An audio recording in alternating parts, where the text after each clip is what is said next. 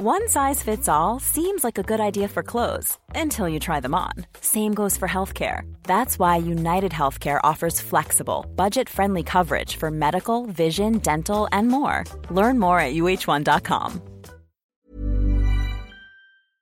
Se van acercando las vacaciones y si tienes un bebé en casa, seguro que te preocupa cómo organizar sus comidas durante los viajes, los días de playa o las salidas a la montaña.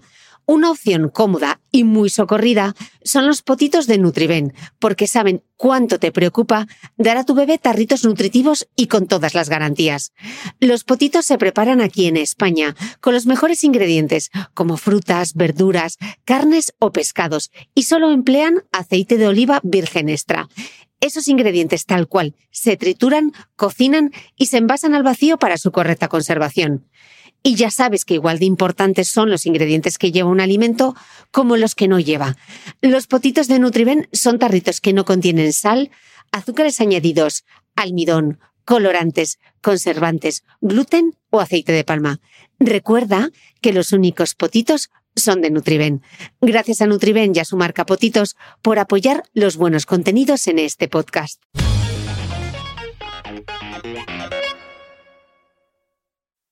En la entrada del camino de la ciénaga se había puesto un anuncio que decía Macondo y otro más grande en la calle central que decía Dios existe.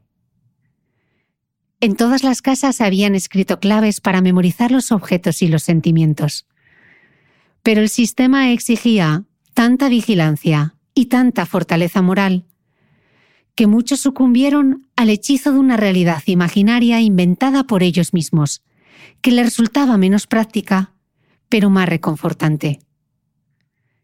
Pilar Ternera fue quien más contribuyó a popularizar esa mistificación, cuando concibió el artificio de leer el pasado en las barajas como antes había leído el futuro.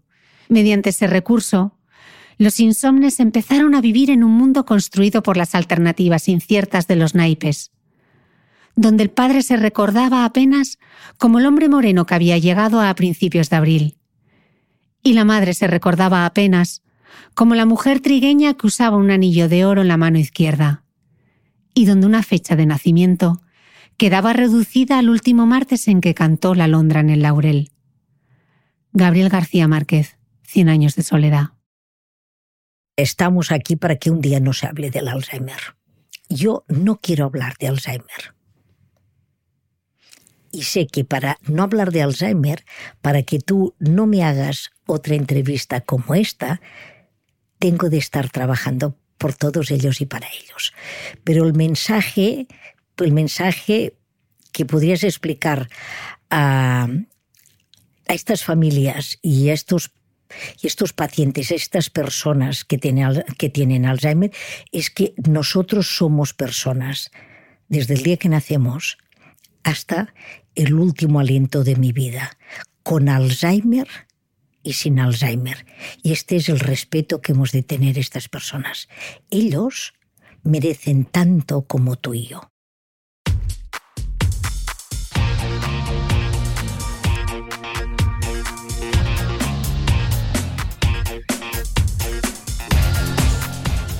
Hola, soy Cristina Mitre, periodista y autora del blog de Beauty Mail Bienvenido a este nuevo episodio de mi podcast, un espacio semanal en el que entrevisto a grandes expertos de la salud y el bienestar para que aprendamos juntos a vivir mejor.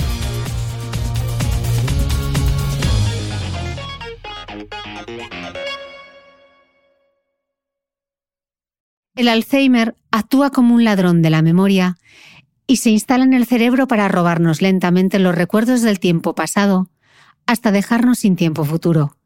Así describe esta enfermedad el doctor Carlos López Otín en su libro El sueño del tiempo. Se calcula que para el año 2030 habrá unos 76 millones de personas con demencia en el mundo, y la mayoría serán debidos a la enfermedad Alzheimer.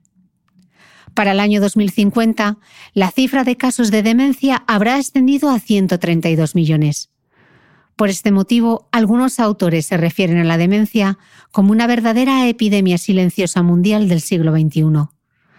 Hoy, junto a la neuróloga, la doctora Mercè Boada, directora médica de la Fundación ACE Alzheimer Center Barcelona, sabremos más sobre esta enfermedad del tiempo causada por el mismo tiempo, de nuevo en palabras de López Otín. Doctora, bienvenida al podcast.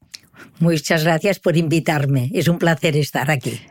Eh, tenía muchísimas ganas de, abordar este tema porque sí que en el podcast en el pasado hemos dado alguna pincelada sobre el Alzheimer, pero hoy nos vamos a meter eh, de, lleno, de lleno en el tema. Espero que estés preparada porque vengo con un guion bastante, bastante intenso. Bueno, bueno, haremos un intensivo, no está nada mal esto, ¿eh?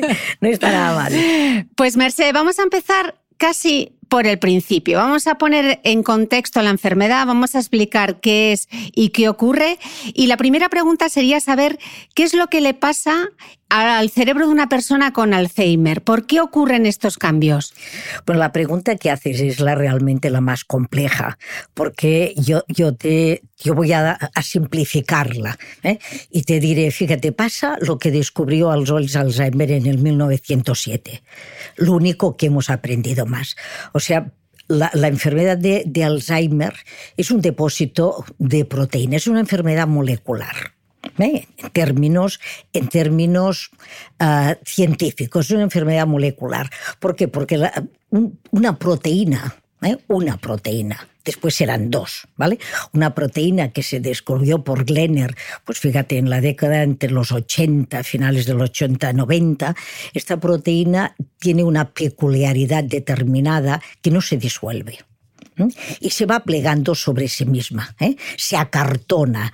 ¿ah? Y, empieza por um, hacer un, pequeño pliegue, dos pliegues, tres pliegues, o sea, hasta llegar de pasar de lo que nosotros llamamos un oligómero a tener muchísimos, a ser una proteína con un plegamiento de poliglómeros. Fíjate, se pensó, se pensó que toda la patología, todo lo que acontecía en este cerebro Alzheimer, que es la sintomatología, o sea, lo que el paciente expresa, lo que la familia ve y lo que yo tengo de detectar como clínico, que esto es el fenotipo Alzheimer, era debido exclusivamente a esta proteína. Conjuntamente y, paralelamente se descubre otra proteína que es la que hace la estructura de, la neurona, es, es, la estructura de un edificio, que esta, esta proteína que es la tau también se pliega mal, se, uh, se, al, se, altera y ambas dos, ambas dos, la gran, la gran complejidad del sistema era quién era antes y quién es la causa, si es la beta que lo que hace que esta tau se pliegue mal o la aparición de esta desestructuración de esta otra proteína, lo que va haciendo es un comportamiento de protección de la neurona, que es la neuroinflamación, porque nosotros nos inflamamos para proteger, pero después esta inflamación se queda allí y en lugar de proteger, ¿eh? nos alborota todo el, sistema, o sea, destruye el ecosistema que protege las neuronas. El componente de estas dos proteínas ha sido lo que hasta ahora continúa, continúa siendo el core de la enfermedad de Alzheimer. Junto a ello, junto a ello, fíjate, está la neuroinflamación. ¿Por qué? Porque en el cerebro Alzheimer, después del 1907, lo que se ha, habido, se ha sabido es cómo se estructuran ambas dos proteínas y todo lo que aparece en la microglía, y la astroglía, que es el ecosistema donde la neurona vive. ¿Qué es lo peculiar de la enfermedad de Alzheimer y, realmente lo que nos permite a los clínicos decir cuál es el signo guía, cuál es el red point, en qué me de fijar cuando la gente me dice algo. Pues me de fijar en la memoria, como, como dice Carlos López Otín, me de fijar en la memoria. ¿Por qué? Porque aparece el desarrollo y, el, despliegue de esta anomalía empieza en un área muy determinada, que es el área hipocampal, donde tenemos un tipo de memoria que es la que no me permite fijar la orden. La, fijar una orden para poderla evocar luego. Y entonces esta memoria que se llama memoria de storage o memoria hipocámpica, con, con el tiempo la lesión biológica se expande hasta que todo el cerebro realmente está inundado de beta, de tau, hay procesos antiinflamatorios, estrés oxidativo, patología vascular y va creciendo la sintomatología. Los médicos intentamos simplificar lo que vamos, lo que es tan complejo. ¿Por qué? Porque al, al, paciente, a la ciudadanía, le hemos de dar unos puntos de referencia, un red point. Decir, fíjese, si usted ve que su memoria no le funciona tan bien, esté alerta. Algunos ejemplos, Mercé, porque nos contaba también Facundo Manes en este podcast la diferencia que hay entre la falta de atención y la falta de memoria. ¿Qué, ¿Cuáles son esos puntos gatillo, esas cosas que uy, esto es una falta de memoria o esto es que me falta atención, esto es un despiste. ¿Cómo diferenciamos? me encanta que me, me, me, digas y me nombres a Facundo Manes porque lo conozco muchísimo y pienso que aparte es un didacta impresionante. ¿eh? Yo lo, lo, quiero y aparte lo admiro. Lo quiero y lo admiro porque ha pasado muchas veces por nuestro centro. Fíjate, la falta de atención es que está ubicado en otra parte del cerebro y es la incapacidad de que yo pueda fijar algo que me pasa por delante. Pero, pero, ¿por qué? Porque estoy atento en otra parte. O mi cerebro está atento a otra parte, atento a un ruido, atento a que eh, se me escapará el autobús, atento a que tengo que hacer un examen, atento a que eh, se me va a quemar el, se me va a saltar el café del fuego. Ahora te lo digo así, pero ahora ya las militas no existen, pero sería esto. El horno se me va a pasar. Fíjate, ¿qué es que mi cabeza puede estar, puede estar conectada a tres o cuatro ítems, multisistémica, está hiperconectada, y un foco de atención hace que otro desaparezca. Esto está relacionado a la función disejecutiva. Por ejemplo, los niños hiperactivos. Los hiperactivos tienen una excelente memoria. Lo que pasa es que ven una mosca y se olvidan, se olvidan de lo que está en el pizarrón. Y cuando regresan al pizarrón, el problema se ha acabado y no lo pescaron. Esto no es memoria, esto es atención, concentración. La memoria es que si yo estoy atento y concentrado y estoy por la labor, por lo que me están explicando, por lo que me están diciendo, y aquello me atrae, aquello lo voy a fijar donde en el hipocampo. Estas son las diferencias. Lo que pasa que atención y memoria son dos buenos compañeros o dos malos compañeros. O sea, yo voy a tener más memoria porque voy a tener muchísima más atención. La atención recrea la memoria. Si estoy disperso, mi memoria va a disminuir porque el esfuerzo memorístico va a ser ingente. Porque, porque, las cosas me vuelan, me pasan por las narices y no las he pescado.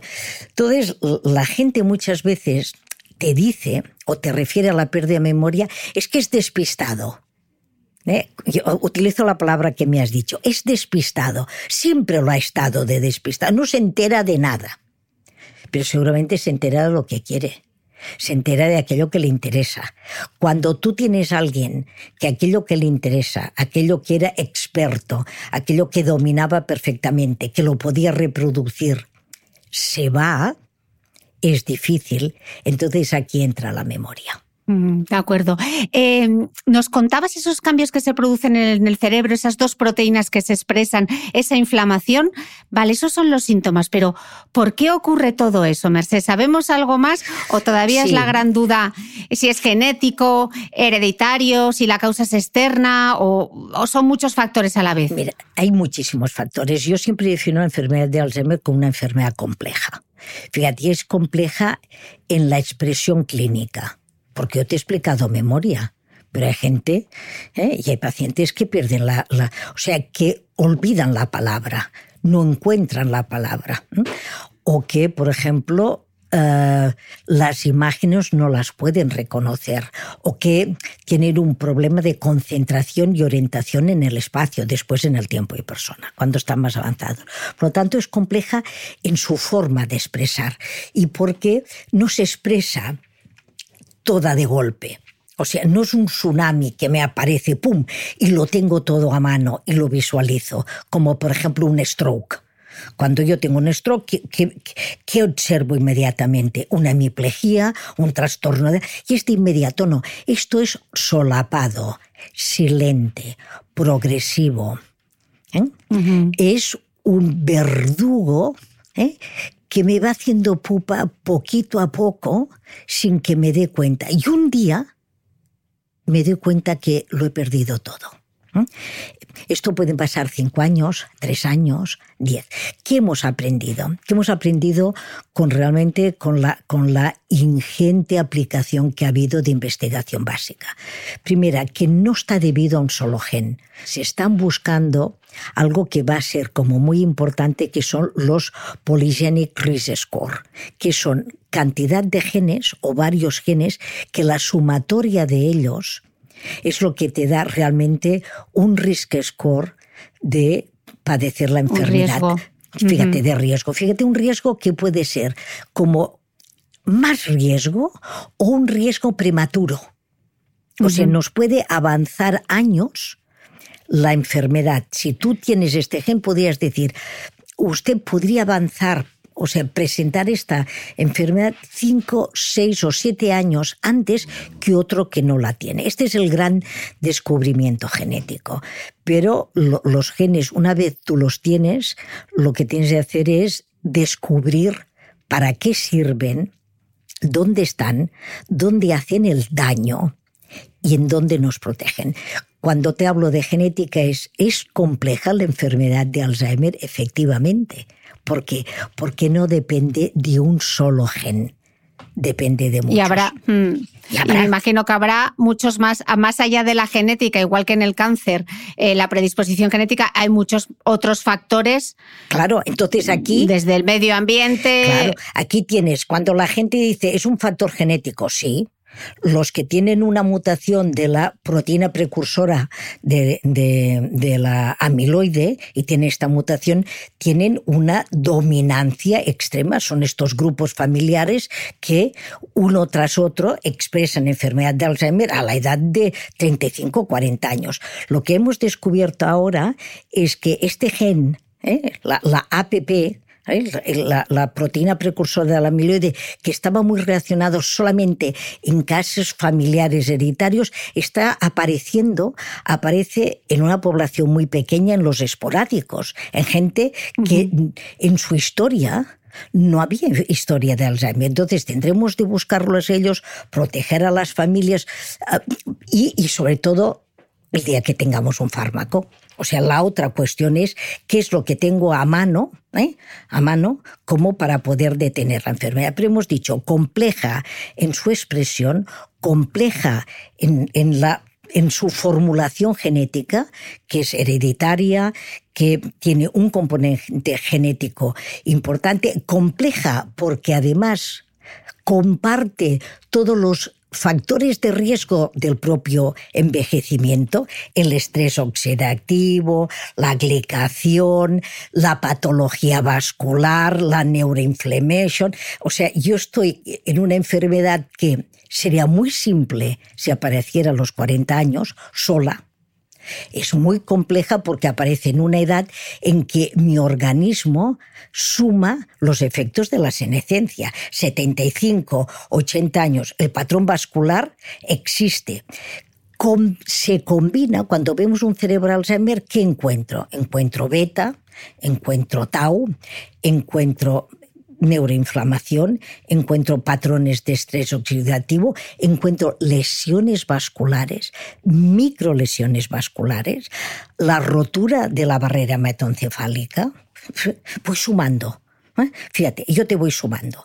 Y después encuentro una relación que también está, ah, que está muy en boga y se ha de explorar mucho, son estos dos dichos cerebros. El cerebro intestinal, que tiene y comparte muchísimas neuronas con el cerebro eh, neuronal, que es el que conocemos, pues son las mismas. ¿Qué quiere decir? Que esta conexión, esta sinergia, este puente entre mi cerebro y el intestino también hace que muchísimas reacciones epigenéticas que están fuera de, mi organismo, ¿eh?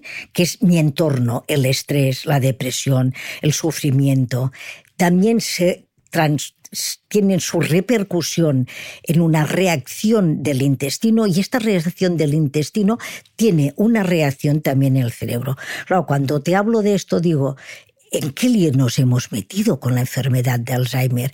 Y la queremos simplificar. Y, no lo es. Y la otra pata, fíjate, la otra pata que me dejo, Cristina, es que es una enfermedad social. Mm.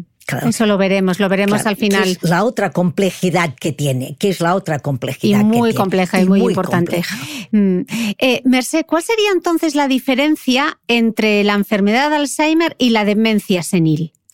Bueno, para... Ah, ¿O es lo mismo? Es lo mismo. Para un neurólogo que hace enfermedad neurodegenerativa, fíjate, demencia senil solamente implica que es una pérdida de mi capacidad de auto de, autonomía, porque realmente el concepto de demencia es perder la autonomía. Es dejar de hacer aquello que yo sabía hacer también.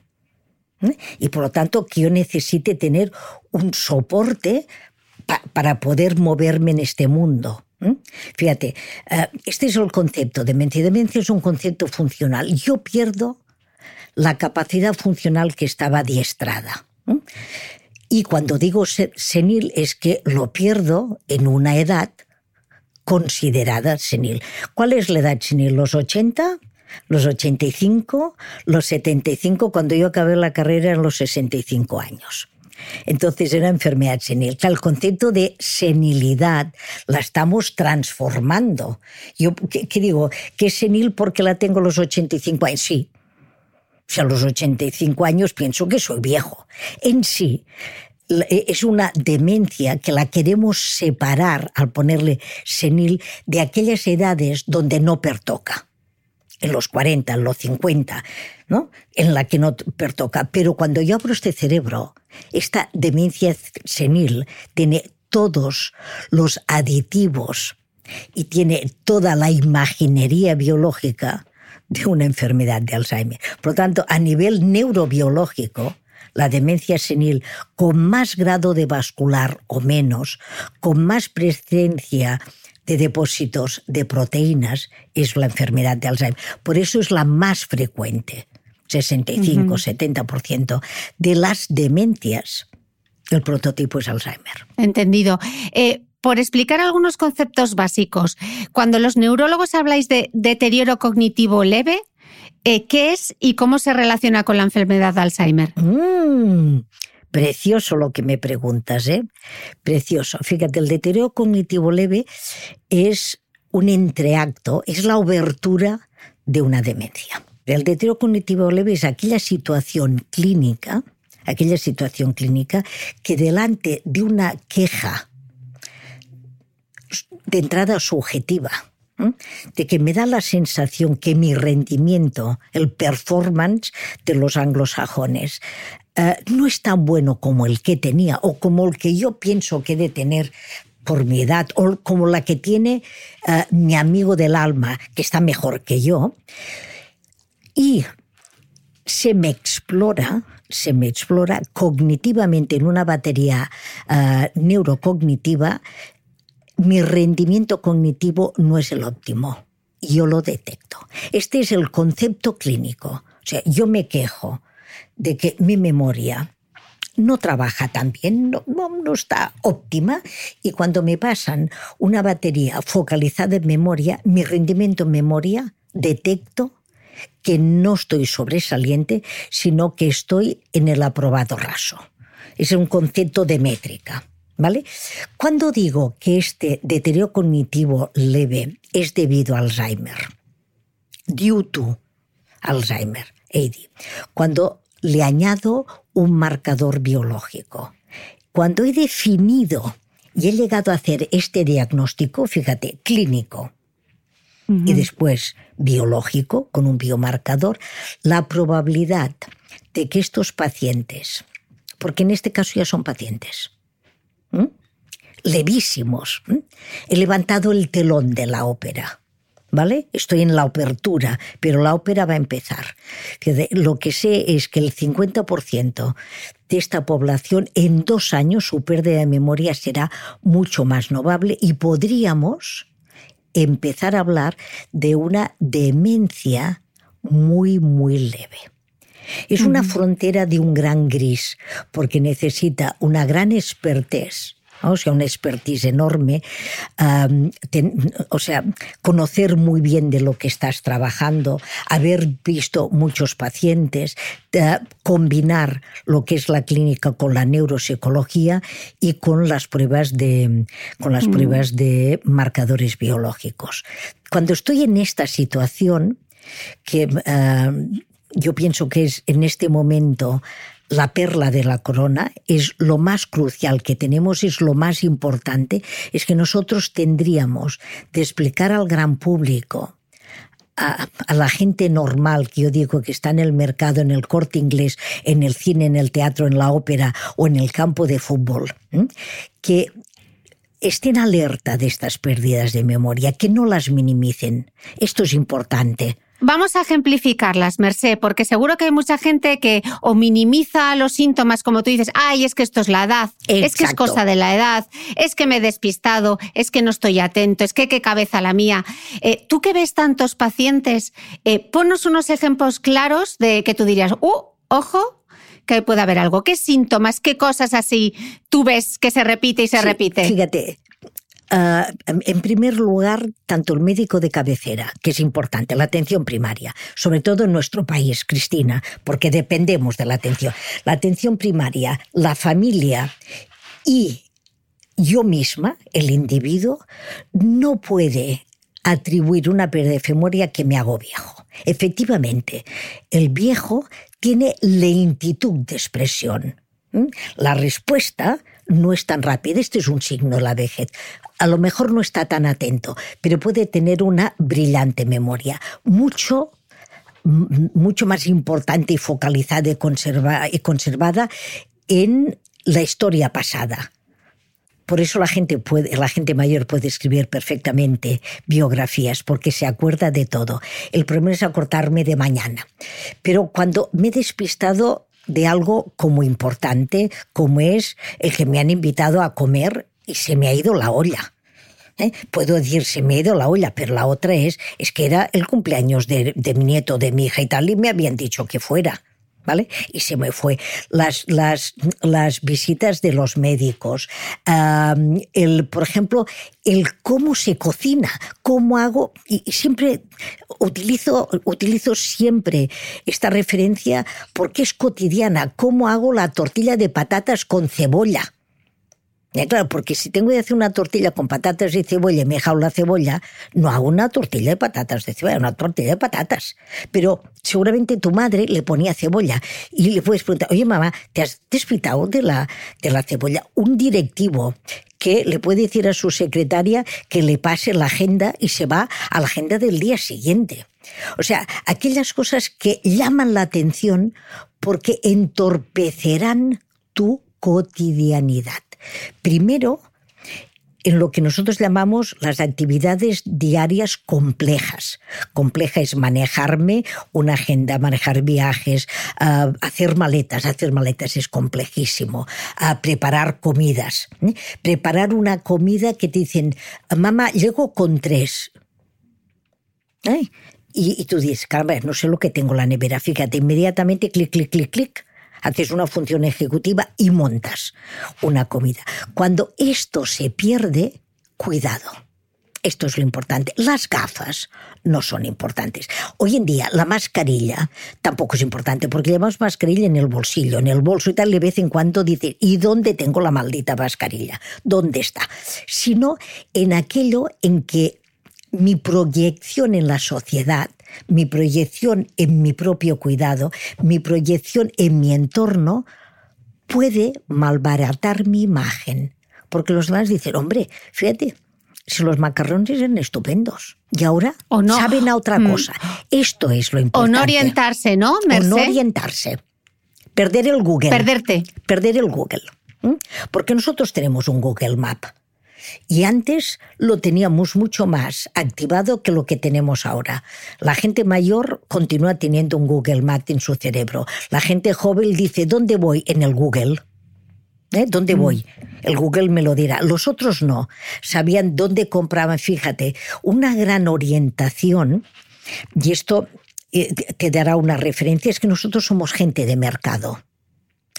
Ta- También, o sea, to- toda la cultura mediterránea es una cultura de mercado. ¿eh? De encontrar la pescadería, la carnicería, allí donde tienen unas peras fantásticas, donde hay una tripería estupenda, ¿eh? donde encuentro un aceite de maravilla, donde llegan los primeros caquis o donde llegan las primeras uh, granadas. Fíjate, esto nosotros lo tenemos ordenado y cuando vamos al mercado, pam, pam, pam, pam, en un momento nos orientamos en las tiendas. Cuando vamos en el corte inglés, clic, clic, clic, clic, ¿sabes dónde está el piso de las señoras, de los niños, tal, tal? ¿Dónde están los juguetes? ¿Dónde están lo- la- lo- los zapatos de deporte? Este es nuestro Google. El problema es cuando empiezas a ver que subes las escaleras del corte inglés y las bajas y no has encontrado la perfumería. Y en un momento determinado dices, a ver, ne- ¿dó- ¿dónde estoy? El metro. El metro, que me salgo una estación, fíjate, el problema no es salirse, de la- es que salgo de la estación y digo, ¿dónde estoy? Seguramente necesitaré un momento para orientarte y lo encontrar, pero son estos detalles. En la conducción, ¿sabes cómo se ve? En la gente que se lía en las rotondas. Claro, una rotonda hace que tú no tengas accidentes, han disminuido los accidentes de tráfico, pero una rotonda tiene cinco salidas. Claro, si te has pasado la que, la que tocaba, te vas a otra parte, pero tú verás que hay gente que da vueltas a una rotonda, dos o tres vueltas, porque porque no se acuerda de la, la, salida que ha de hacer o la ha pasado demasiado rápido, no la ha podido capturar. A ver, estos son los detalles que hemos de hacer. Fíjate, no te diré conduciendo un caso de un paciente mío que le dijo a su esposa, oye, había un stop. Ah, quiere decir que el stop se lo pasó. ¿No? Quiere decir que el stop se lo pasó. O sea, el stop estaba, la, la, la otra diciendo, te has pasado un stop. No hemos de llegar aquí. Pasa que okay. lo que te estoy contando no es fácil, no es simple, no es amable y es muy duro. ¿Por qué? Porque es reconocer realmente que tu performance, que tú ahora no eres la diva, no eres la persona que es la actriz, ¿eh? la cantante, la soprano que va a dominar toda la ópera, sino que te han de ayudar todos los actores secundarios. Pues vamos a ver cómo ayudamos. Eh, Mercé, además de estos síntomas de nuestra mente, ¿hay algún síntoma físico, algo que se ve a nivel motor, Poco. por ejemplo? Poco, poco. La, la, la, demencia neurodegenerativa que no sea la demencia asociada a Parkinson o asociada a los cuerpos del bebé y en parte también la demencia frontal, la, las frontotemporales, en la demencia de Alzheimer el, el proceso motor es muy tardío. O sea, uh -huh. yo ya tendré afectación motora, pero cuando tengo afectación motora, mi cerebro está muy lesionado, está francamente alterado. Por eso la exploración neurológica pura ¿eh? en los pacientes de Alzheimer es completamente normal. No tienen déficits motores, no tienen déficits sensitivos, no tienen déficits de coordinación. No hay lesiones ni alteraciones en los pares craneales. Yo te estoy haciendo una exploración de rutina, ¿eh? de rutina de un residente. Pares craneales, uh, fuerza, motricidad, um, armonía, o sea, la coordinación todos estos elementos que configuran la exploración neurológica son normales, pero con el paso del tiempo, con el paso del tiempo de esta enfermedad, me vuelvo más lento, me muevo más lento, depende del tipo de lesión, puede incluso simular ¿eh? que tengo una hemiparesia, o sea, que estoy perdiendo fuerza de un hemicuerpo. ¿eh? Estos son formas especiales de enfermedad de Alzheimer. Y al final, ¿por qué el Alzheimer se queda, fíjate, con muy poca actividad motora? Porque, porque el director de orquesta no dirige. Porque pierdo fíjate, lo que aprendí de niño, que era saberme levantar de una silla y mantener el equilibrio, dar mis primeros pasos. Y muchas veces los pacientes de Alzheimer dicen, se quedan varados, quietos, parados en un espacio. Y es porque no saben poner un pie delante del otro para mm. empezar a andar. Es una praxia de la marcha. Pero esto lo veo muy al final y es cuando realmente necesito un cuidador para que me levante, para que, para que pueda andar bien. Y, y los cuidadores te dicen, cuando se ha puesto en marcha, ya anda solo. ¿Por qué? Porque el mecanismo aparece. Es muy tardío. En cambio, la diferencia en el Parkinson es que la actividad motriz la, la, espectacularidad de la sintomatología motriz en el Parkinson es de inmediato y en cambio la demencia en el Parkinson es muy tardía. ¿eh? Son los matices. Te explico, te lo explico muy fácil y en un sketch. Muy fácil. Eso te quería preguntar, justo, esa evolución cronológica. Fíjate, en un sketch, el Alzheimer pierde la capacidad de decidir, pero tiene patas. Esto te lo dicen los pacientes. ¿eh? El, el, Parkinson puede decidir, pero las patas no le van. ¿Vale? ¿Has visto los dos elementos? Mm. ¿Eh? Los dos, uno tiene la dificultad de, de, movimiento, pero sabe dónde quiere ir. El otro, el otro tiene la capacidad para caminar 10 kilómetros, pero no sabe cuál es su endpoint, no sabe dónde va. Por eso cuando se mm. pierde un Alzheimer puede caminar, caminar, caminar y lo podemos encontrarnos donde quieras. ¿Por qué? Porque él camina sin rumbo, sin destino, sin un punto final. camina. Mm. Descríbenos un poco, Mercé. Hemos estado hablando de los síntomas, nos has contado cómo se desarrolla la enfermedad, pero por tener así como una evolución cronológica de la enfermedad, como los momentos claves en el desarrollo, cuántos años se puede prolongar, un poco para obtener esa radiografía. Fíjate, la radiografía en este momento en que tenemos controladas todas las comorbilidades, y Alzheimer o las demencias sobreviven muchísimo más y en buenas condiciones. ¿Por qué? Porque yo controlo la comorbilidad que asienta en una persona de 75, de 80 años. ¿Qué, ¿Qué ha hecho la salud pública y la epidemiología? Controlarme todos los factores de riesgo vascular. Estoy controlando la hipertensión, estoy controlando diabetes, estoy controlando obesidad, estamos comiendo mejor, estamos, ah, fíjate, hay un concepto de fitness, o sea, nos movemos muchísimo más. Todo este entorno que dirías que está protegiendo al corazón, está protegiendo al cerebro. Es el mismo.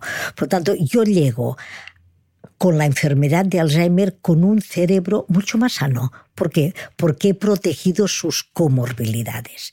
Esto que ha permitido que en un principio una enfermedad de Alzheimer podía tener una supervivencia de 5 o 6 años, pero muy bien cuidada, muy bien cuidada, aquí nos podemos ir a 10, a 12 en un promedio. Siete, ocho, diez años la, lo podemos sobrevivir. ¿Cuál es la enfermedad de Alzheimer que tiene un fast track? que va más rápido, la que empieza a edades más juveniles. La de 65 años no va a tener la supervivencia de la de 70. ¿Por qué? Porque mm. fíjate, este cerebro se ha mantenido más sano durante cinco años más le tengo ventaja. ¿eh? Le tengo ventaja. Si aparece los 80, yo tendré una supervivencia de población normal, 82, 85 para las mujeres en España. Pero los de 65 a lo mejor no llegarán a los 85 años. La, enfermedad de Alzheimer se ha visto muy beneficiada por todo el entorno de la prevención de las, de las patologías de factor de riesgo vascular. ¿Qué empiezo? Fíjate, empiezo con una pérdida de memoria, con una pequeña desorientación, acabo necesitando que alguien me supervise. Esto es el deterioro cognitivo leve un poco más avanzado, es el que me dice, cuidado, has hecho esto, te has acordado, cámbiate, vamos a cenar, ya es hora. Fíjate, es una supervisión. Después es una ayuda para que me mueva en un entorno funcional correcto. Esta ayuda se hace más intensa cuando lo necesito para mi cuidado personal, no el cuidado de mi entorno, sino mi cuidado personal, lavarme, ducharme, comer, eh, sobre todo sobre todo es la higiene, es moverme, mm. saber que me tengo de levantar, saber que tengo de, de, estar paseando por la casa, cuidar el perro, hasta llegar un momento en que soy dependiendo, dependiente de otra persona para poder vivir. Fíjate, esta historia que te he dicho pasa desde un deterioro cognitivo leve a un very mild demencia, a un mild demencia, una demencia leve, he hablado de un concepto de muy, una demencia muy, muy leve, porque nosotros nos interesa fisgonear en esta demencia muy, muy, muy leve. A mí me interesa que el médico de cabecera no se le escape esta demencia muy, muy, muy leve, que al familiar tampoco, porque aquí, aquí es donde, hemos de tener acción. Mm. Ahora veremos, ahora veremos cómo y con qué. ¿Qué especialidad médica o qué especialidades trata a los pacientes con Alzheimer? Estás hablando de lo importante que es la salud primaria, el médico de cabecera, mm. y a partir de ahí, ¿a quién vamos? Fíjate, los especialistas en enfermedades neurodegenerativas, que depende del país, cambia, ¿eh? se modifica. Por ejemplo, yo he estado trabajando en un proyecto que era Patients Engagement, o sea, poner de, relevancia y, y ayudar a que los pacientes pacientes sean conscientes, tengan una awareness, los ciudadanos, ¿eh? mm. sobre lo que es el trastorno de memoria. Uh, mi partner de Alemania era un psiquiatra, mi partner de, de, Suecia era un geriatra, mi partner de Eslovenia era un neurólogo y, de, y los de Netherlands eran también neurólogos y epidemiólogos. Mm. Y España éramos neurólogos.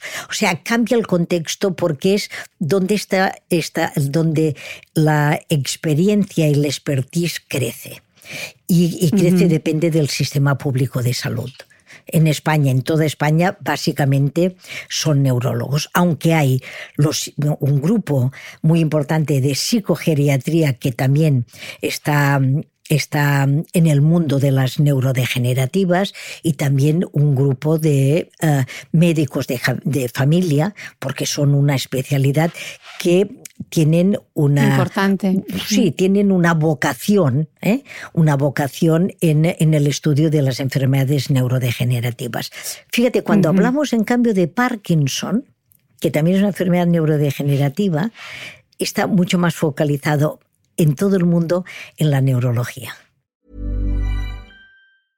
A lot can happen in the next three years. Like a chatbot may be your new best friend but what won't change needing health insurance United Healthcare Tri Term Medical Plans are available for these changing times. Underwritten by Golden Rule Insurance Company, they offer budget friendly, flexible coverage for people who are in between jobs or missed open enrollment. The plans last nearly three years in some states, with access to a nationwide network of doctors and hospitals. So, for whatever tomorrow brings, United Healthcare Tri Term Medical Plans may be for you. Learn more at uh1.com. Ready to pop the question? The jewelers at Bluenile.com have got sparkle down to a science with beautiful lab grown diamonds worthy of your most brilliant moments. Their lab grown diamonds are independently graded and guaranteed identical to natural diamonds, and they're ready to ship to your door. Go to Bluenile.com and use promo code LISTEN to get $50 off your purchase of $500 or more. That's code LISTEN at Bluenile.com for $50 off. Bluenile.com code LISTEN. ¿Sabías que los bebés son capaces de autorregularse y comer lo que necesitan? Hasta el primer año, la leche ha de ser su alimento principal, bien sea lactancia materna o artificial, y poco a poco podrán ir probando diferentes texturas y alimentos. Ahora, con buena temperatura, a todos nos gusta salir más de casa, y en verano pasamos mucho tiempo fuera, en la playa, la montaña o recorriendo el mundo. Si tienes un bebé que ya ha empezado con la alimentación complementaria, para esos momentos puedes contar con los diferentes tarritos que ofrece Potitos. Hay recetas para bebés desde 4 y 6 meses y solo llevan ingredientes como frutas, verduras, carnes o pescados que se trituran y se envasan tal cual. Los potitos de Nutrivel son tarritos seguros, fáciles de conservar y transportar, ya que no necesitan refrigeración, tan solo mantenerse en un lugar fresco. Se calientan en microondas o al baño María, sin conservantes ni azúcares añadidos. Gracias a Nutriben y a su marca Potitos por ser nuestro mecenas del mes.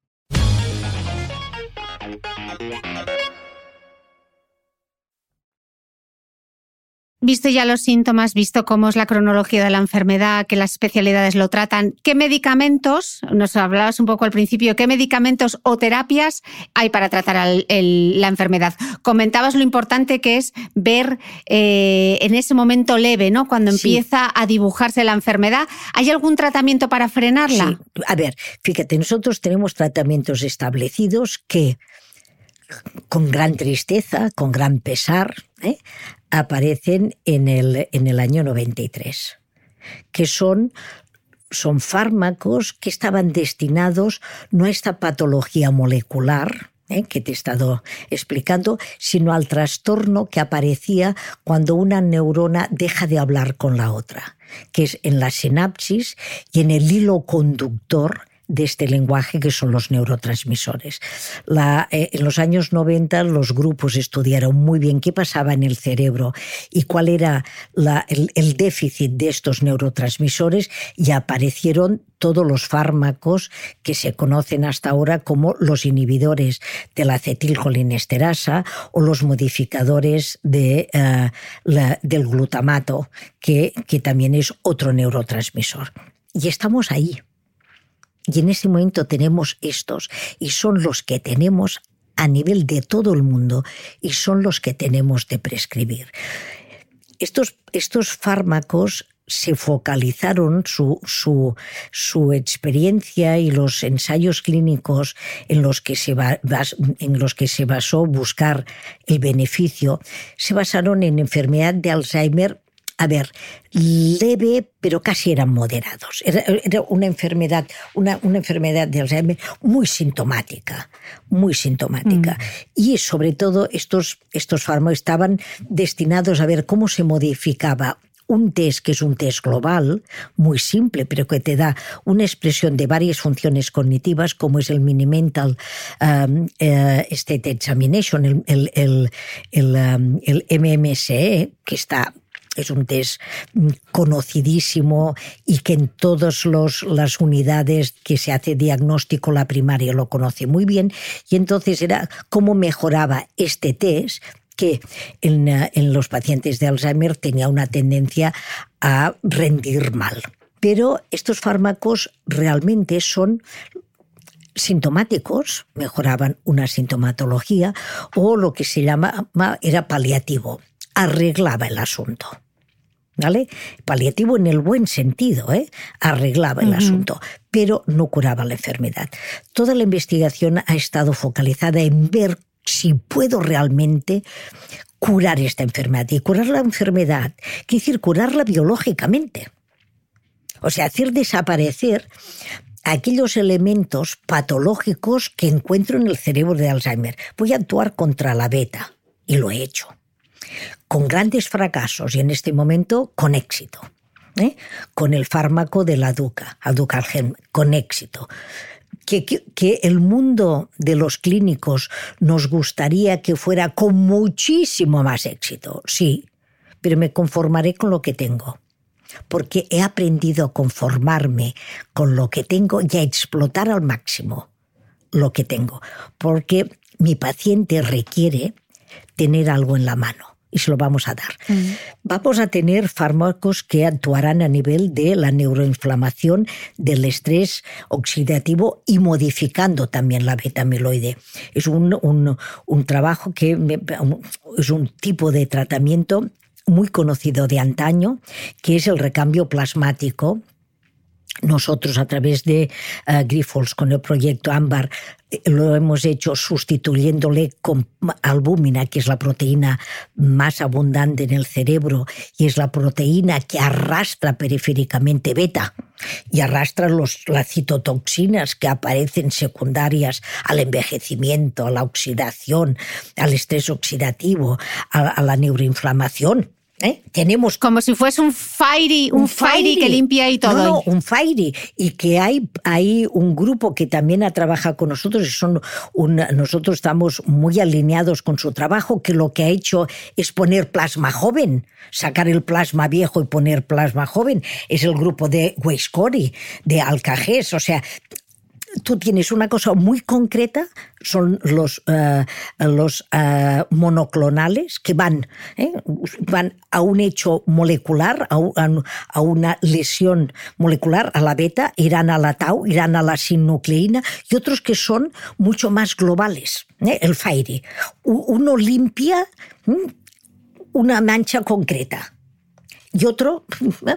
lo limpia todo, ¿eh? con más o mejor éxito. Estos son los fármacos que tenemos. Y en este momento, cuando me preguntan por fármacos, yo les digo que eh, soy una mujer optimista. Soy una mujer optimista porque llevo 30 años trabajando en Alzheimer.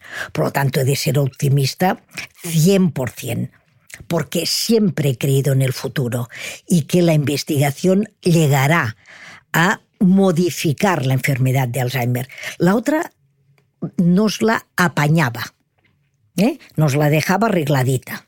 ¿Por dónde crees que vendrán las buenas noticias, Mercé? Vendrán a partir de aquí. Vendrán a partir de aquí. Fíjate, ah, en este momento los monoclonales y Aduca limpia de proteína.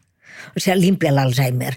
Y la, la, la, el beneficio en cuanto a clínica no es mm, exuberante pero lo da. ¿Qué es lo que no sabemos? No sabemos qué pasará en un cerebro que durante cinco años no se le acumule beta. No lo sé, porque los estudios no han durado este periodo. Por lo tanto, este es el nuevo endpoint de estos fármacos. Y tenemos uno que es el que se ha aprobado por la FDA en Estados Unidos. Y estamos pendientes que la EMA lo apruebe ah, en Europa y en qué condiciones, etcétera, etcétera. Después tenemos el tratamiento ámbar que, que lo que ha, modificado es colesterol, triglicéridos, factores de estrés oxidativo, citoquinas y ha mejorado clínicamente. Por lo tanto, seguramente con el tiempo y con el manejo de ambos dos fármacos y más que vendrán, la enfermedad de Alzheimer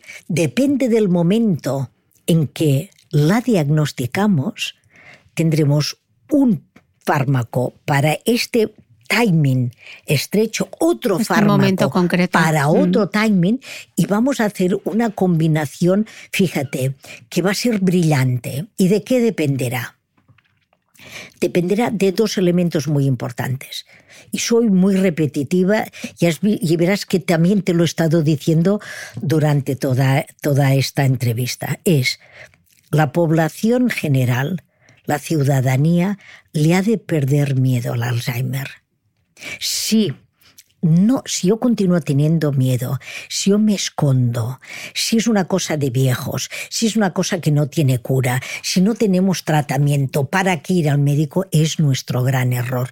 Nosotros hemos de tratar la demencia tipo Alzheimer o Lewy Bodies o frontal como si yo tuviera un cáncer. Yo no haré como el avestruz, yo no esconderé mi cabeza bajo la ala para no ver. Yo quiero que me diagnostiquen el cáncer cuanto antes mejor, cuando menos lesivo sea. ¿Para qué? Para atraparlo. Y cada vez tengo miedo, menos miedo. Con el Alzheimer he de perder el miedo.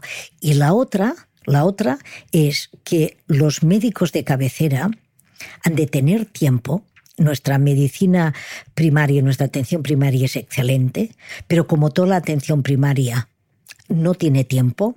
Hicimos en este estudio que te he explicado, que es el MOPIAT, ¿eh? hicimos una encuesta sobre qué pasaba con los médicos de cabecera, por qué no estaban interesados por el Alzheimer. Y toda Europa se comporta igual.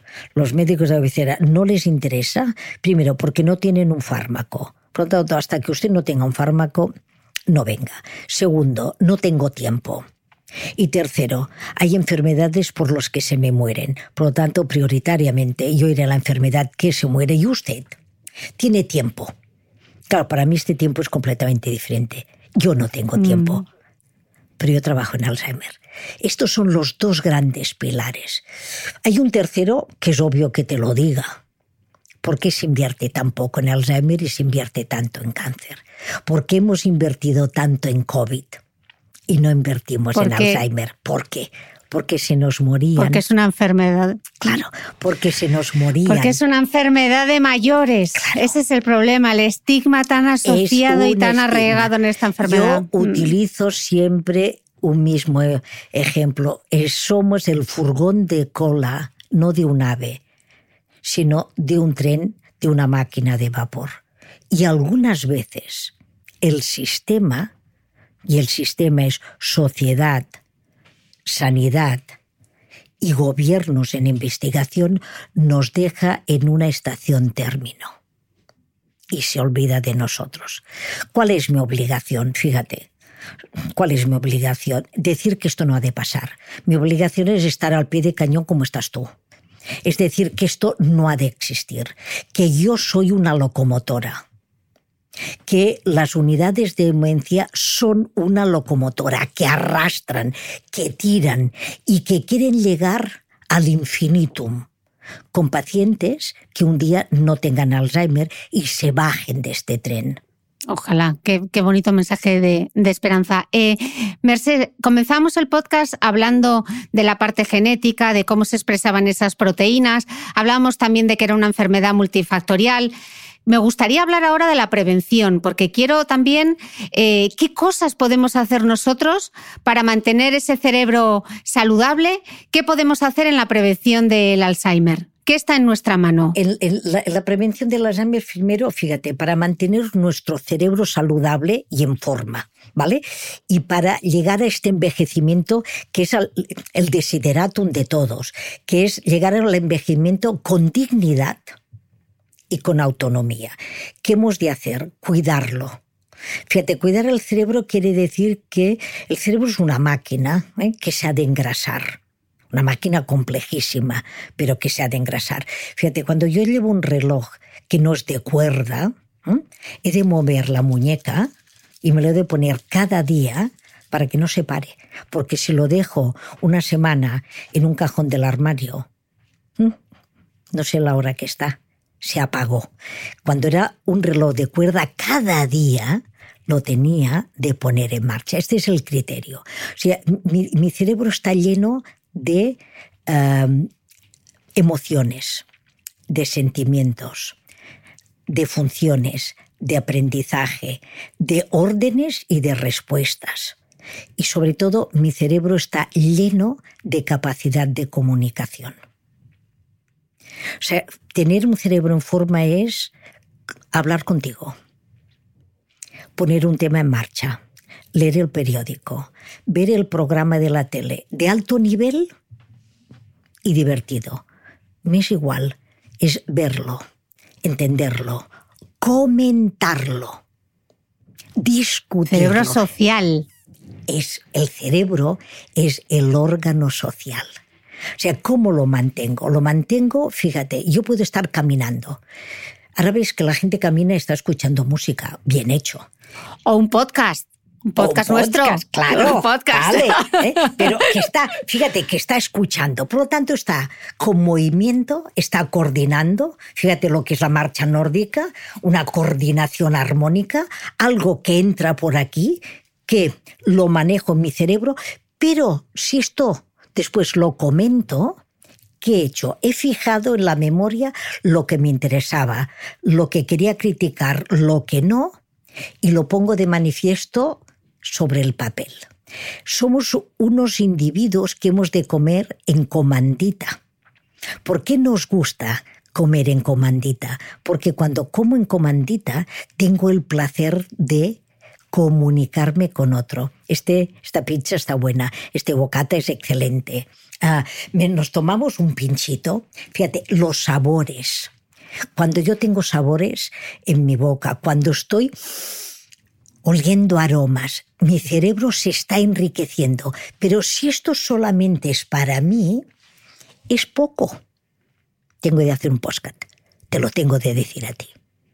Esta es la forma de mantenernos este cerebro en marcha. El cerebro en marcha tiene de caminar, ha de hablar, ha de reír, se ha de enamorar, ha de llorar, ha de saber por qué sufre, ha de guardar los recuerdos buenos y los no tan buenos, y ha de pensar que mañana es otro día en el que viviré. Eh, Mercé, mencionabas antes el tema, bueno, ahora que hay tanta visibilidad, afortunadamente, de la salud mental, justo se ha celebrado el 13 de octubre el Día Mundial de la Salud Mental. Mencionabas antes la depresión. ¿Cómo se relacionan depresión y enfermedad de Alzheimer? Bien, es una buena pregunta porque es donde realmente se nos cuela la enfermedad. Se nos cuela. Porque fíjate, una reacción muy primitiva y fíjate, y de un, ratio, de un rational impresionante, que la puede entender todo el mundo, es cuando yo me doy cuenta de que no estoy tan bien, de que no soy el de antes, que me cuesta, me, cuesta hacer lo que hacía, tengo dificultades y no me sale tan bien, una de mis reacciones normales es quedarme aislado, participar poco expresarme poco. Y esto, quedarme aislado. Fíjate, aislado. Yo puedo estar aislado con muchísima gente al lado. Es esta soledad, ¿eh? esta soledad mm, percibida, por los demás, pero que es querida por mí.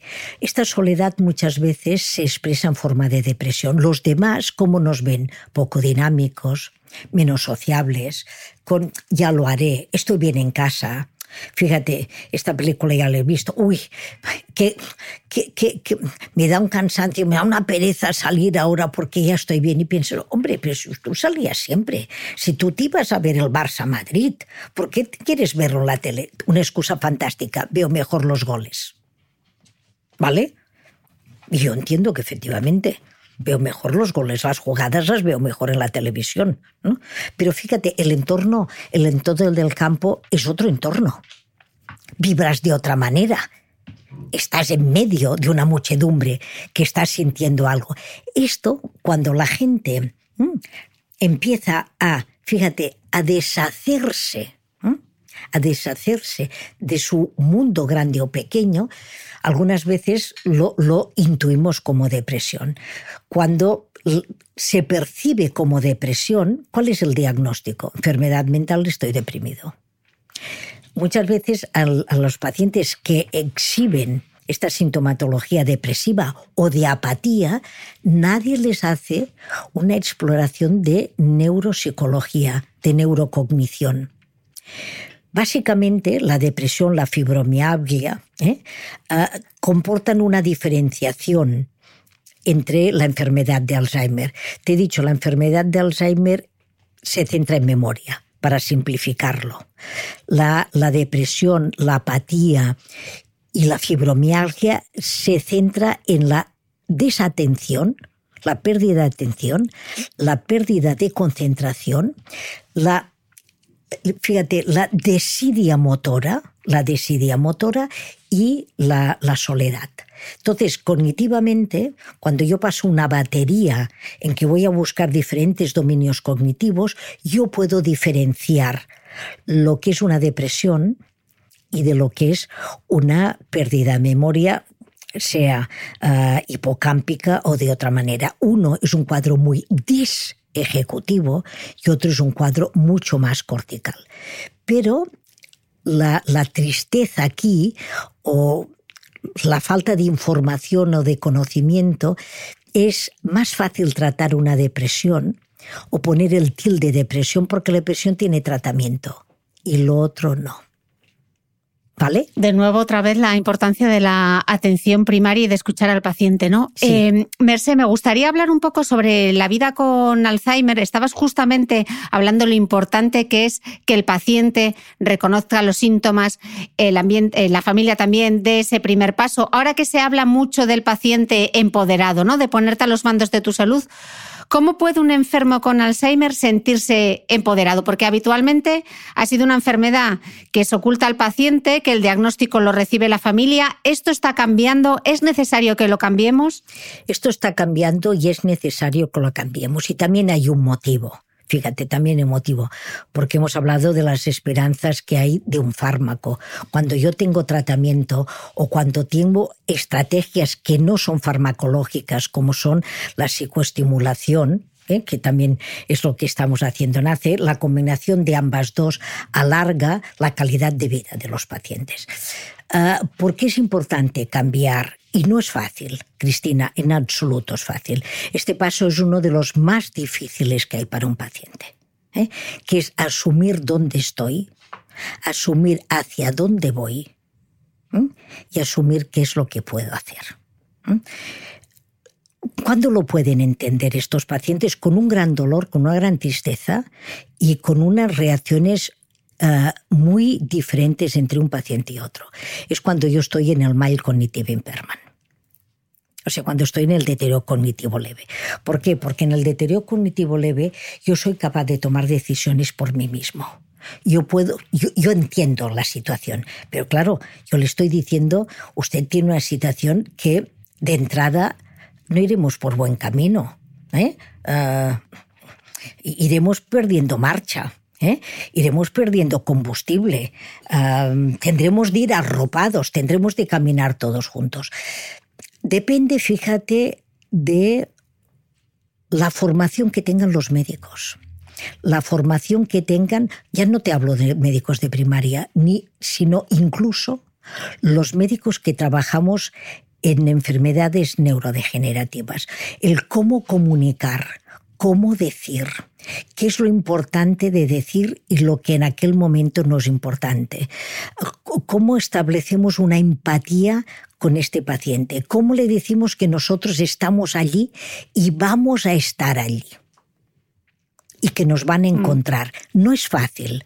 No es fácil para ellos y tampoco es fácil para el sistema, Cristina. Esto quiere decir que las mm. visitas son muy largas, que los seguimientos han de ser muy continuados, que tú no puedes hacer un diagnóstico y decir vuelva usted en un año, que lo hacemos, porque entonces hemos de tener una red al lado una red al lado que dé apoyo. Por eso el trabajo social, el trabajo social es imprescindible, en mi punto de vista, es imprescindible dentro de las unidades de diagnóstico, porque donde mm. no acabo yo, donde yo estoy trabajando, el trabajo social también está trabajando conmigo. Y cuando hacemos un diagnóstico, y te, digo cómo se hace el diagnóstico en Fundación ACE, nosotros hacemos un diagnóstico de fenotipo clínico, la sintomatología, y digo, es probable o es posible que esta sintomatología se acerque a enfermedad de Alzheimer o se acerque a enfermedad de Parkinson o no tenga nada. ¿Por qué? Porque junto a mi diagnóstico hay otro tan importante como el mío, que es la exploración de neuropsicología, que me dice qué dominios cognitivos están indemnes y los que no lo están. Pero la tercera pata es la del trabajo social, que me dice, es una familia cohesionada, es una familia que entiende el problema, es una familia en el que encontrar un cuidador principal ha sido fácil, que este cuidador no estará solo, porque también encontramos cuidadores que están solos, porque la economía de esta familia de momento es estable, porque todos estos factores que te he dicho, familia cohesionada, entorno familiar confortable, amigable, economía saneada, uh, uh, um, predisposición y vocación de cuidado, hacen que una enfermedad sea llevadera y amable a que una enfermedad sea terriblemente disruptiva. Y entonces el trabajo social aquí tiene un, un, factor importante. ¿Cómo ayudamos a nivel de las ayudas estatales? ¿Cómo vamos a un centro de día? ¿Cómo buscamos una residencia? ¿Cuál es el mejor momento de hablar de una residencia? ¿Cómo introducimos la psicoestimulación como unas clases solamente para mejorar la memoria a a una actividad cotidiana donde yo voy a tener un nuevo ambiente, donde estos nuevos amigos míos van a tener mi mismo diagnóstico. ¿Cómo es esta sociedad Alzheimer? ¿Es integradora? ¿No es integradora? Este es el gran paso de cuando estamos hablando calidad de vida, expectativas de vida, expectativas de vida, decisiones de vida y acompañamiento. Mm. Quiero aterrizar un poquito más adelante el papel de las familias y muchas de las cosas que nos estás contando ahora, pero hay algo que me parecía importante en la parte del, diagnóstico del Alzheimer y que no hemos mencionado, y es la anoxon... Ah, no me sale la palabra. Anosognosia. ahora ya me salió. Porque esa parte es importante que la mencionemos. Fíjate, cuando la nosognosia, que es la incapacidad de reconocer tu déficit, ¿eh? ¿Eh? Uh, se vive muy mal se vive muy mal. Primero, cuesta muchísimo hacer el diagnóstico, porque la agnosognosia siempre ha de ser una revisión por pares. Ellos no te explican que están mal, te lo explica el otro. El otro. Y el otro. Explica familiar y ellos lo niegan, ¿no? Claro. No, es que, fíjate, no es que no lo nieguen, es que si, si yo estoy bien, ¿por qué tú me estás diciendo que estoy mal? porque me pones, e, ellos esta evidencia no la tienen. Esta situación es una situación conflictiva, de las más conflictivas que vivimos. Primero, porque saca de quicio al familiar. El familiar no puede entender que el otro no se dé cuenta no se dé cuenta que se levanta a las 4 de la madrugada para ir a trabajar cuando hace 10 años que está jubilado. ¿Vale? No se lo hace para hacerme la puñeta para no dejarme vivir. ¿eh?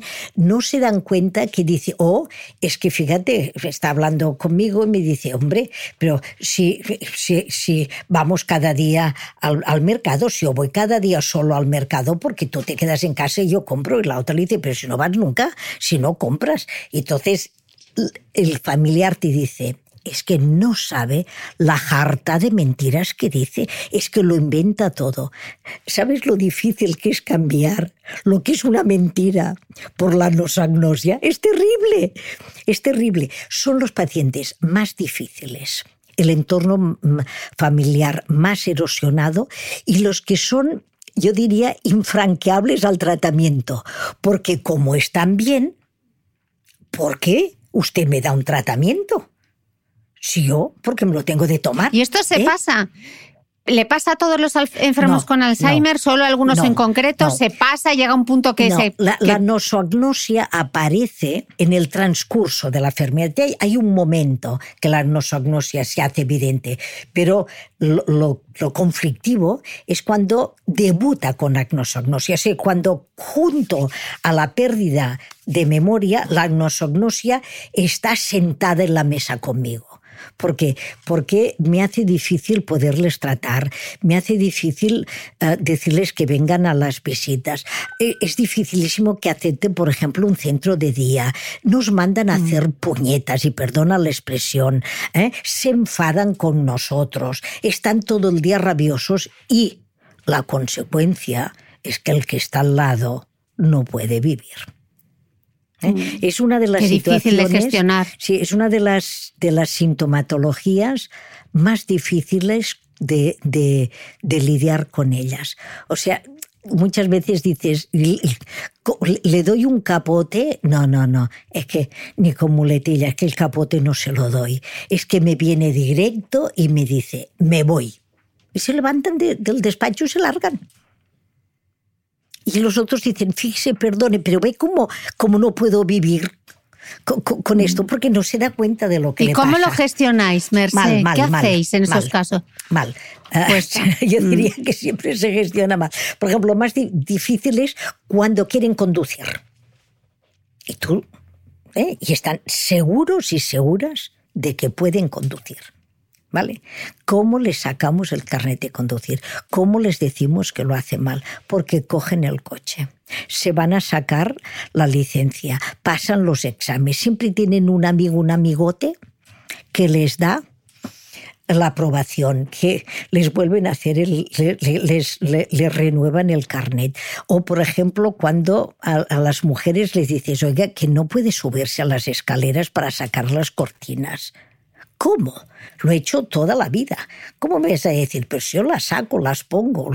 Piensa, es que se nos matarán. ¿Eh?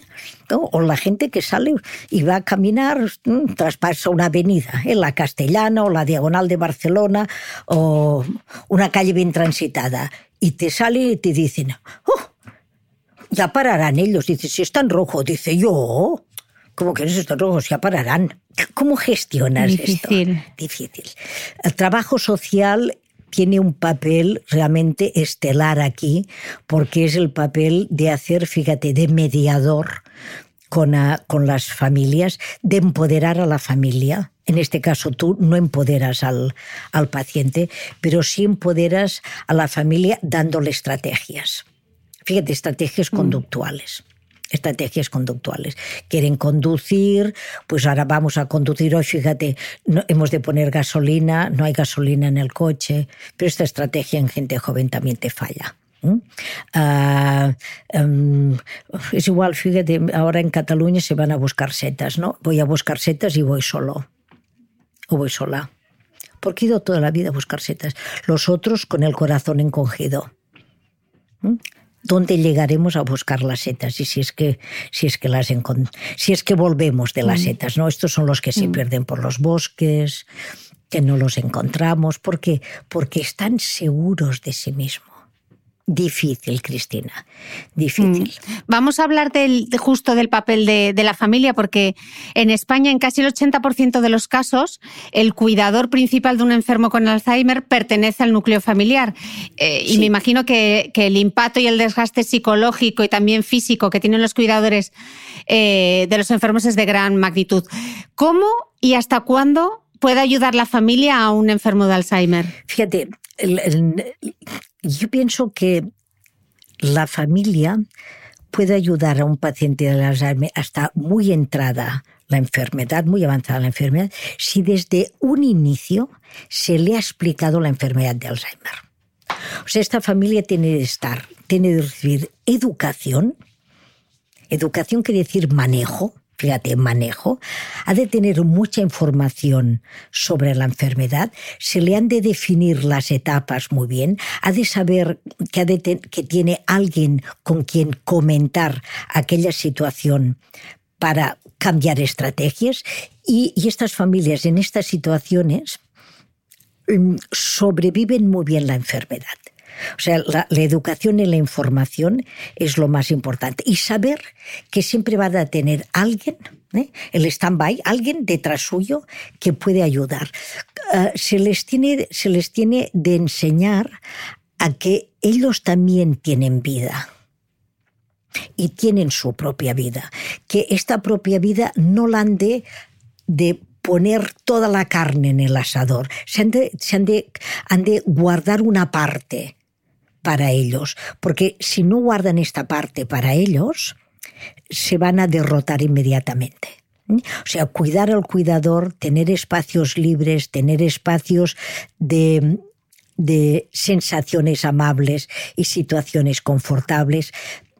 La, la, la, cuidadora, y te hablo de la cuidadora, ¿eh? mira que te he dicho la cuidadora. ¿eh?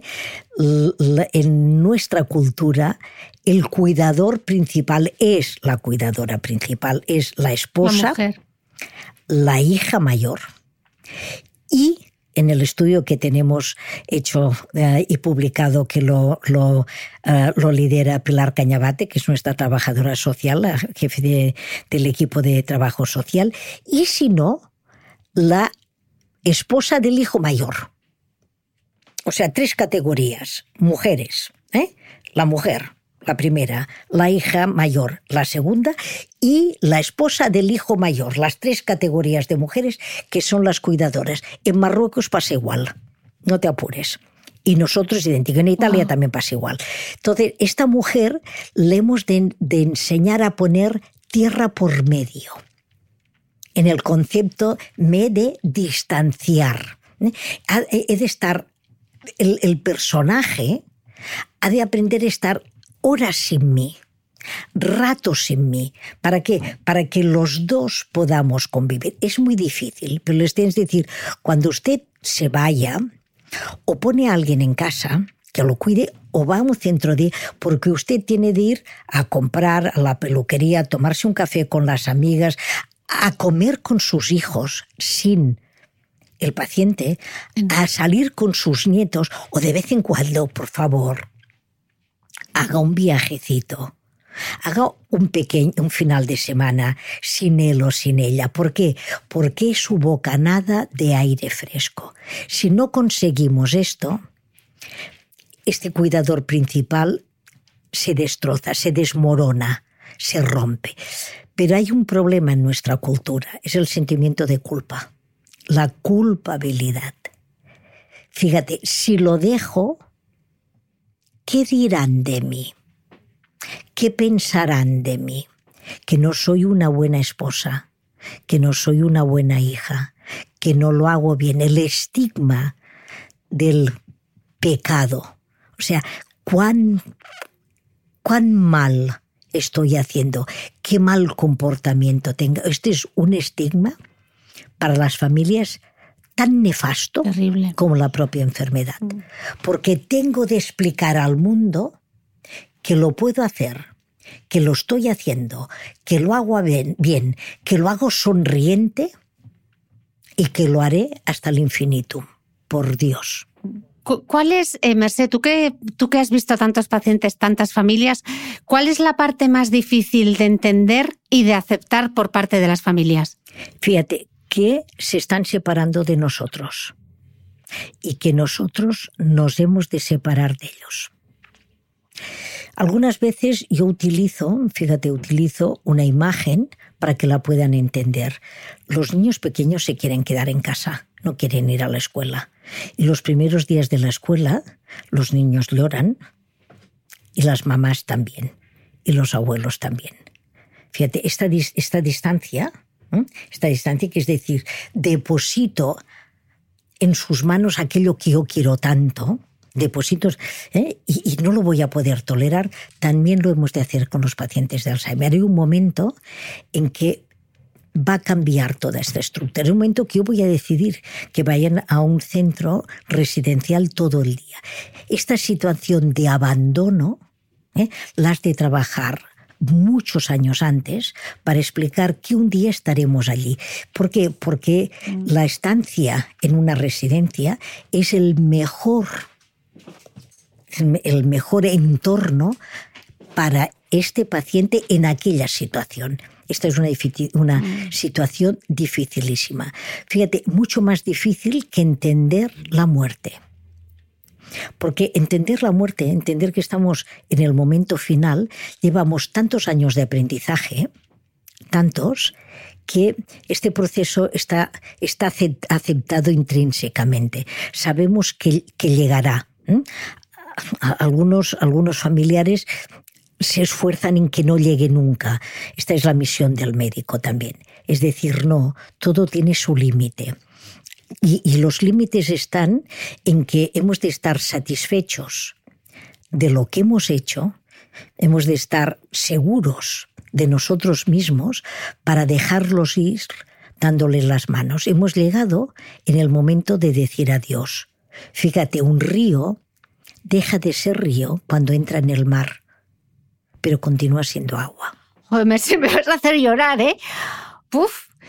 Em, ¿Qué ayuda externa pueden recibir eh, tanto el enfermo como la familia? Porque estás diciendo lo importante que es que cuidar al cuidador, ¿no? Cuidar al cuidador. Ese cuidador eh, ¿Dónde puede ir? ¿Qué papel tienen los trabajadores sociales, los centros de día, los grupos de apoyo, las asociaciones? Qué importantes, ¿no? Eh, fíjate, tienen un, papel no importante, tiene un papel crítico y crucial. ¿Por qué? Porque cuando la gente se siente acogida en una asociación de Alzheimer, donde todos van a explicar lo mismo y si no, muy parecido, el, efecto grupo potencia, ah, potencia mi, mi capacidad de entender y mi capacidad de estar. ¿Vale? Ah, nosotros estamos haciendo una tarea de, que yo pienso que es un importante, que son grupos de formación y de información. que son poca gente, ah, hacen unas sesiones de una hora, una hora y media, y son cinco o seis sesiones, y la más importante es la sesión después, o sea, los grupos después de haber hecho el diagnóstico. O sea, cuando se ha dado el diagnóstico. Y nosotros decimos, hemos de empezar a trabajar aquí. Porque la gente se ha de situar, se ha de sentar en una silla y empezar a decir dónde estoy y de qué mal y de morir. Entonces, estos grupos de apoyo son muy beneficiosos, tienen una gran acogida y fíjate, con esta gran acogida, después entre ellos hacen el empowerment porque entre ellos hay mm, uno que es más líder, es otro que me sorprende. Fíjate, se hacen, yo lo que digo son nuevas amistades, no amistades peligrosas, sino nuevas amistades que ayudan a convivir y es importantísimo. Se hacen también grupos de apoyo no especialmente estos que es después del diagnóstico, sino grupos de apoyo, que es explicarles para qué sirven los tratamientos, qué, qué, es lo que podemos esperar de un tratamiento, qué es lo que podemos esperar de la psicoestimulación, cómo se han de comportar ellos cuando tienen, por ejemplo, una reacción de agresividad, cuando alguien no se quiere ir a dormir, cuando ah, no les quieren comer. Entonces, tú paulatinamente Has de hacer esta educación continuada para que este grupo no se encuentre solo. Nos encontramos con una cosa muy notoria en, en el COVID.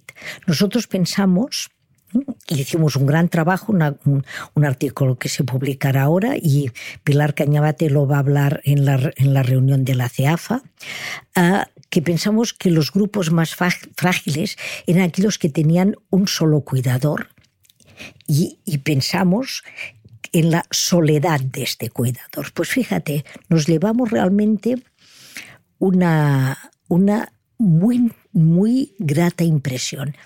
Este cuidador solo y en solitario acaban siendo tan fuertes, acaban conociendo tan bien el sistema que eran los que solicitaron menos ayuda porque ellos, ellos decidían. Claro, fíjate, cuando yo tengo dos o tres cuidadores que uno dice, ¿y si hiciéramos esto? A mí me parece que creo que sería conveniente, ¿tú crees que lo hemos hecho bien? Tendríamos de ir al médico. Estas constantes preguntas sin solución solución, que ese es el problema. Fíjate, es la que genera una incertidumbre tremenda. Claro, cuando yo estoy de solución, de único, único cuidador, digo, ¿te quieres ir a la cama? Sí, ¿a qué hora? A las 10. Pues nos vamos a la cama a las 10. Lo pongo en la cama. Cuando está dormido me levanto y me pongo a ver la tele. No tengo de dar explicaciones a nadie. Entonces, mm. estos cuidadores eran más, fíjate, respondieron mejor a la al aislamiento del COVID que los que tenían, en los que habían demasiadas interferencias, sólidos, fuertes. Y decían, no, no, yo me las apaño, yo no necesito ayuda. Lo que sí vimos era algo importantísimo. Si una entrevista con ellos la habíamos calculado entre 10 o un cuarto de hora, las entrevistas había días que duraban 45 minutos. Necesidad de hablar. Porque lo que tenían era ganas de hablar.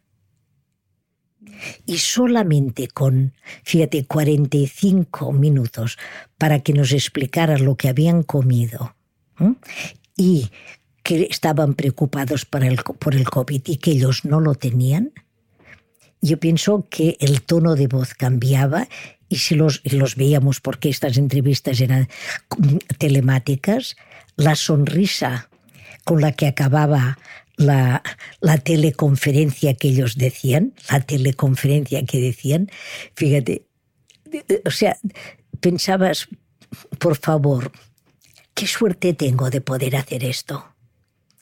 qué felices somos. Bueno, lo has dicho, ¿Eh? lo has dicho tú, ¿no? La- el cerebro social, el Cerebro cerebro social, social, claro. qué importante, y eso es lo que nos, no- lo que nos quitó la pandemia, ¿no? Sí. Em, Mercè, la entrevista ha estado plagada de, titulares, de sumarios, de, mensajes. Para cerrar, dame tú ese mensaje final. Fíjate, el mensaje final mío es, ah, te daría el eslogan de hace, utilízalo. ¿eh? Nosotros, o sea, estamos aquí para que un día no se hable del Alzheimer. Yo no quiero hablar de Alzheimer. Y sé que para no hablar de Alzheimer, para que tú no me hagas otra entrevista como esta, tengo de estar trabajando por todos ellos y para ellos. Pero el mensaje, el mensaje que podrías explicar a, a estas familias y a estos y estos pacientes, estas personas que tienen, que tienen Alzheimer, es que nosotros somos personas desde el día que nacemos hasta el último aliento de mi vida, con Alzheimer y sin Alzheimer. Y este es el respeto que hemos de tener estas personas. Ellos merecen tanto como tú y yo. Bueno, Mercè, qué privilegio hablar contigo. De verdad, estoy tan emocionada que es que no sé ni cómo terminar, cómo terminar esta entrevista. No, no pensaba yo que me iba a emocionar tanto hablando del Alzheimer. O sea, Pero no hablamos de Eh, Alzheimer. darte las gracias. Fíjate, hablamos de personas, ¿no? Hablamos de personas que tienen una etiqueta u otra, que tienen un color u otro, que hablan un, un- un lenguaje otro. Fíjate, tú y yo podríamos estar con un cubaití, con un chino y tal, y seguramente nos entenderíamos, porque nos miraríamos a los ojos miraríamos nuestra expresión y sabríamos que entre esta tal diversidad tenemos cosas en común. Somos seres humanos. Qué bonito mensaje, Mercè. De verdad, millones de gracias eh, por todo lo que hemos aprendido hoy contigo y ojalá lo hagamos visible y ojalá ayude a muchísima gente que hoy nos está escuchando al otro lado. De corazón, mil gracias. Perfecto, muy bien. Muchísimas gracias a ti.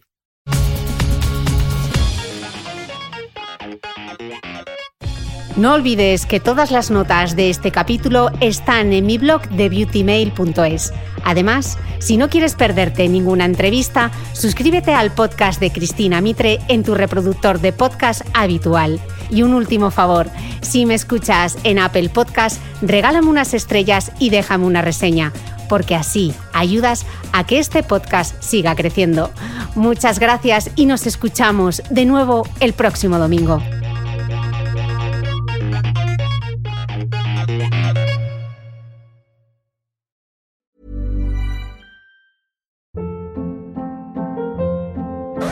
Hold up. What was that? Boring. No flavor. That was as bad as those leftovers you ate all week. Kiki Palmer here, and it's time to say hello to something fresh and guilt-free. Hello Fresh. Jazz up dinner with pecan-crusted chicken or garlic butter shrimp scampi. Now that's music to my mouth. Hello Fresh. Let's get this dinner party started. Discover all the delicious possibilities at hellofresh.com.